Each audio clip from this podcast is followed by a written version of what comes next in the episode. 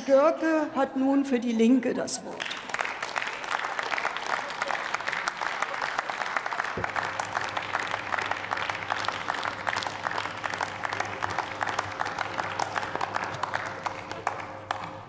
Frau Präsidentin, liebe Kolleginnen und Kollegen! Ich weiß ja nicht, wie es Ihnen geht, aber mein Gefühl ist, dass dieser Finanzminister eigentlich ein Doppelleben führt. Mal ist er ja ideologiebeseelter FDP-Chef, dann ist er Realpolitiker, je nach Wetterlage da draußen. Das Problem ist, am Ende kommt immer schlechte Politik raus.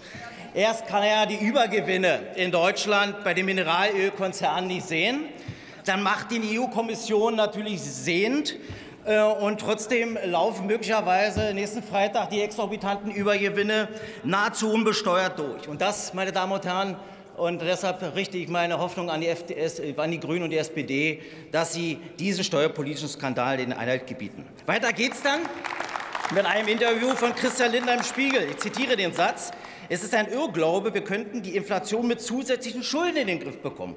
Eine Woche später präsentieren Sie uns den Doppelwumms, 200 Milliarden Euro Schulden. Und natürlich helfen die, die Preise zu senken. Wie passt das zusammen?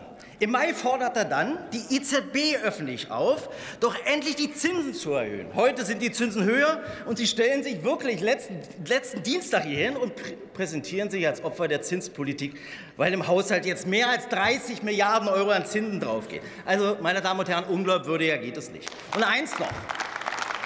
Steuererhöhungen für Topverdiener lehnen Sie ja ab weil sie natürlich schlecht sind für die Wirtschaft nach ihrer Sicht. Gleichzeitig kürzen sie aber die Zuschüsse bei den Krankenkassen und lassen die Zusatzbeiträge für 70 Millionen Versicherte steigen. Und dem DAX-Manager und denen, die viel Geld haben, da sage ich nur Beitragsbemessungsgrenze, bei denen ist das Peng. Aber bei der Kassiererin, zum Beispiel beim Waagrecht in der Lausitz, ist das schmerzlich. Und deshalb, ich komme zum Schluss, Frau Präsidentin, Herr Minister, beenden Sie endlich Ihr Doppelleben. Machen Sie mal Politik für die Kassiererin, statt mit Ihrer stellvertretenden Kapitänsbinde sich hier als Bodyguard der Reichen und Vermögenden in diesem Land immer zu gebären. Vielen Dank.